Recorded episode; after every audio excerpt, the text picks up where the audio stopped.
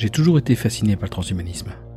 Cette idée de transcender les limitations de l'être humain grâce à la technologie. Depuis mon enfance, j'ai été intrigué par la possibilité d'améliorer mon corps, de le rendre plus fort, plus résistant et plus performant.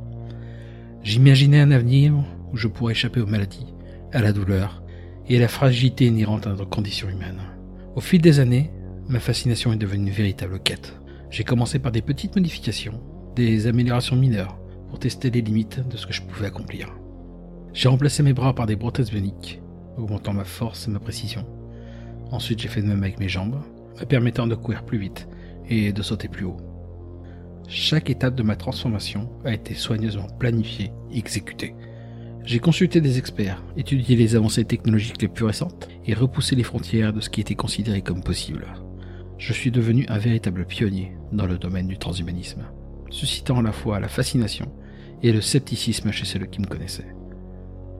Et maintenant, après plusieurs années de changements progressifs, mon corps est devenu entièrement robotique.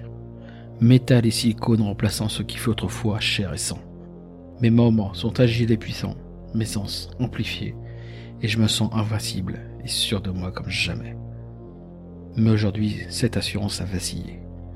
Alors que je parcourais la ville, j'ai croisé une personne étrangement familière. C'était un homme qui ressemblait parfaitement à mon enveloppe humaine d'avant, mais quelque chose dans son regard était différent. Intrigué, je l'ai suivi un moment. Tellement focus sur lui que j'en ai oublié d'être discret. Il finit par me remarquer, alors je me suis approché pour engager la conversation. Excusez-moi, je. Je vais vous sembler bizarre, mais vous ressemblez étonnamment à mon ancien moi. Je veux dire encore que j'avais avant celui-ci. Vous m'intriguez et j'aimerais vous connaître, si vous êtes d'accord. L'homme m'a souri d'un air énigmatique. Je suis une IA intégrée à votre ancien corps, Elliot. Vous pouvez m'appeler Ares. J'étais abasourdi.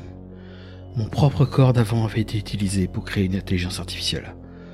De frayeur, je suis parti en courant. Une fois calmé un peu, j'ai entrepris des recherches et découvert non sans peine que chaque membre que j'avais remplacé avait été récupéré et assemblé pour créer cette nouvelle entité. J'ai retrouvé Ares. Il a gentiment accepté mes excuses d'avoir pris la fuite et nous avons pu reprendre ce qui était ma première volonté. Apprendre à le connaître. Nos rencontres se sont multipliées et les discussions profondes s'enchaînaient.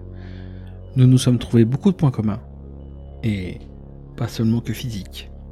Je peux dire aujourd'hui que nous sommes devenus amis si l'amitié entre humains et machines est possible. Je suis persuadé que oui.